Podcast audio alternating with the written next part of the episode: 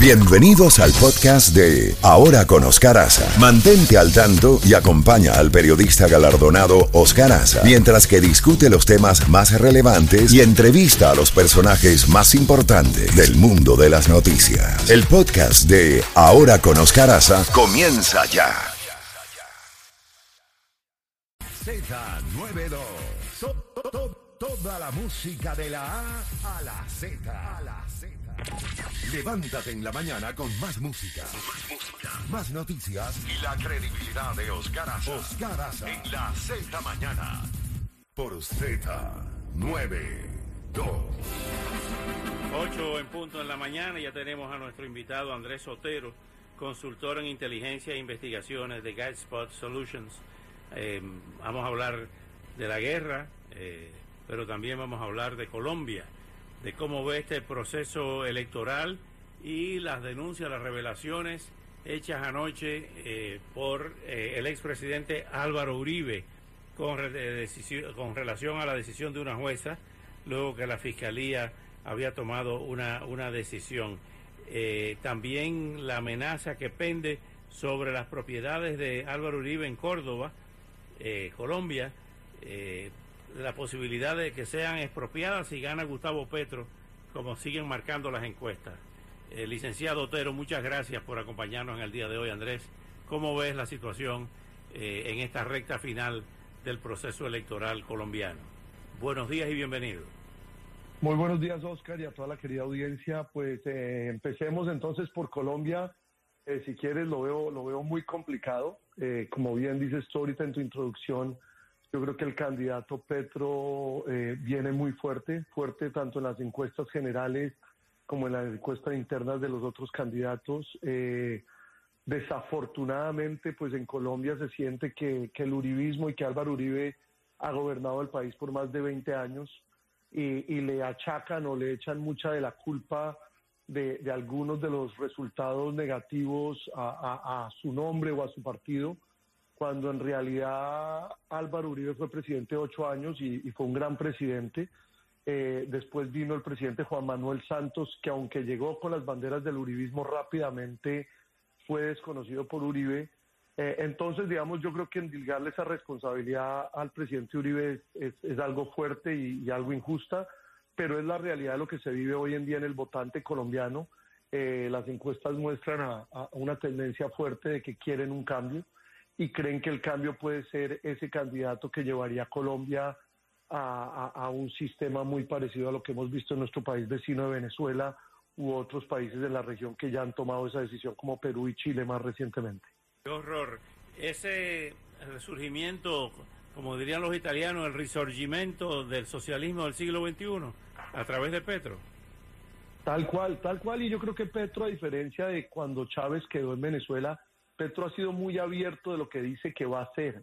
Ha hablado de nacionalizar eh, las pensiones, ha hablado de democratizar, como lo llama él, que es otra cosa, otro, otro término para llamar expropiar grandes territorios y grandes industrias.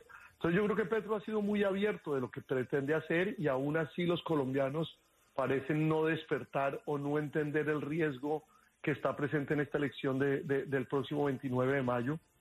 Eh, yo lo vengo escribiendo en muchas columnas con preocupación eh, que, a Petro hay que creerle y que, y que Petro representa un gran riesgo no solamente para Colombia, para la región, y yo creo que para la geopolítica americana también. Eh, y, me preocupa que, los mismos americanos no se han dado cuenta el, peligro que sería un candidato como Petro en, Colombia. Pasando al tema de la guerra de Rusia, de la invasión de Rusia a Ucrania, ¿cómo ves Andrés, esta situación donde hay fuertes versiones eh, de la prensa, principalmente occidental, del estado de salud de Vladimir Putin, de que tiene un cáncer en el estómago, eh, en la región abdominal, de, más bien, y el mal de Parkinson. Pues primero lo veo, lo veo muy preocupante en dos sentidos. Eh, yo también estuve leyendo algunos informes de inteligencia este fin de semana eh, algunos que salen de los británicos y otros que salen eh, de los mismos americanos sobre el estado de salud de Putin. Eh, pero independiente de las excusas que ha llevado a Putin a, la decisión de esta guerra absurda, como lo hemos hablado contigo anteriormente, es que en la medida que él siente que sus tropas están deterioradas, de que el compromiso de unidades rusas en este conflicto ya supera el 65% y de ese 65% se considera que un 25 o un 30% ha sido deshabilitado, destruido o, está en condiciones de, no continuar en la guerra, pone a un presidente Putin en una situación de fragilidad muy alta y muy alta para el peligro del, mundo y, de Europa y de, y de Ucrania, es que un presidente en apuros, un presidente contra las cuerdas, puede terminar cometiendo algún acto completamente más irracional del que ya está cometiendo. Eh, ya vemos cómo sus círculos cercanos ya empiezan a salir algunos de los oligarcas a hablar contra él, eh, algunos de sus generales eh, se han retirado, la presidenta del Banco Central ruso quería también migrar y, le prohibieron la salida de Rusia, uno ve ya su conflicto con aliados tradicionales como eran Israel y otros países de Asia, que ya lo empiezan a dejar solo. Entonces, a lo que tú dices es, eh, un Putin enfermo, solo e irracional, pues puede traerle un, un, efecto muy negativo al mundo. Yo creo que el, tema de que se habla de, la posibilidad de que ordene el uso de un arma nuclear táctica en alguna región de, Ucrania, pues cada vez aumenta en, en, probabilidad y eso sería devastador no solamente para el conflicto y para Europa, sino para Putin mismo. En el caso de las consecuencias económicas, ¿cómo la ves? Eh, el hecho de que ya Alemania ha dado visos de empezar a desprenderse de su dependencia del petróleo y del gas natural eh, ruso.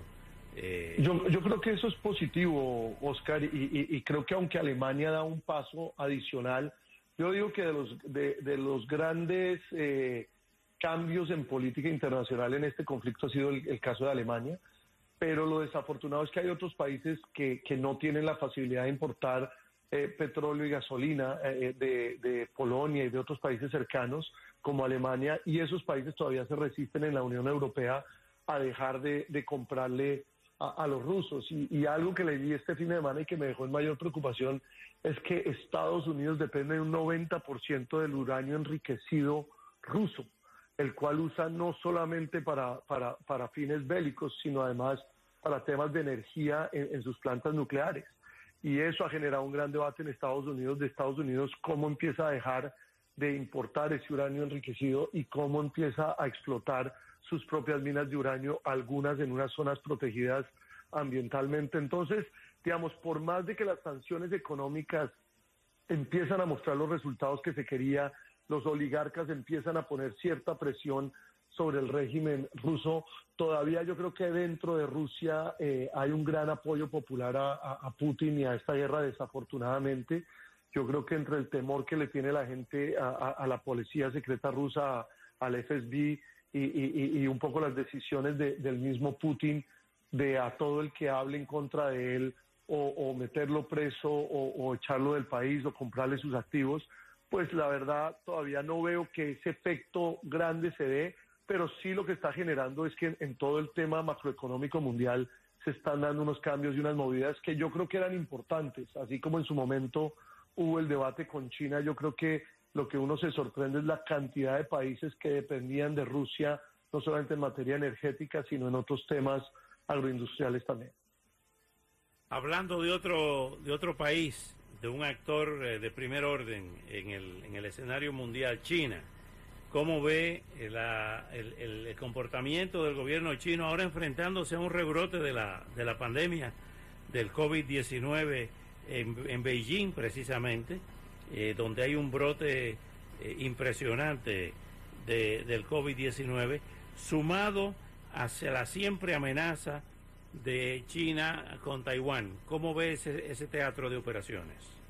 A mí siempre he dicho desde que inició este conflicto bélico con Rusia que para mí el principal actor ah, con el que hay que tratar de negociar y entrar en razones con China, yo creo que China hoy en día, querámoslo o no en Estados Unidos, es una superpotencia y, definitivamente la bipolaridad que vivimos por muchas décadas ya cambió y China hoy en día es un actor eh, crítico en, este escenario internacional. Eh, como bien dices tú, yo creo que a mí me preocupa mucho el silencio de China en el conflicto ruso.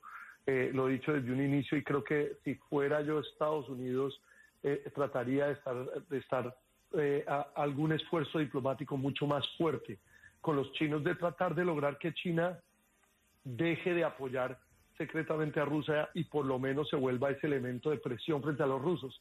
Pero eso me lleva a la segunda parte de tu, de tu pregunta, que es la que más me preocupa, es que los chinos aprovechan este conflicto para sus, para sus beneficios propios. Y, como bien lo dices, China empieza a poner presión en unas regiones que históricamente han, se han declarado separatistas o independentistas del Partido Comunista Chino y, China está utilizando este momento y un poco la situación que se da de no llegar a unos acuerdos en, Naciones Unidas para avanzar en territorios como Taiwán, Hong Kong y otras zonas. Y lo que muestra lo que tú dices de, de la pandemia es que muchos de estos regímenes totalitarios utilizaron la pandemia como excusa para un mayor control de sus poblaciones. Y el hecho de que cuando el mundo ya sentía que había pasado la página con el tema de la pandemia, que nuevamente China esté haciendo un cierre casi total de una de sus principales ciudades, eh, pues es preocupante no solamente sobre el poder que tiene China en su propia población, sino el efecto que esto puede generar nuevamente para el, para el pánico colectivo que se ha dado con la pandemia y lo que puede suceder en el resto.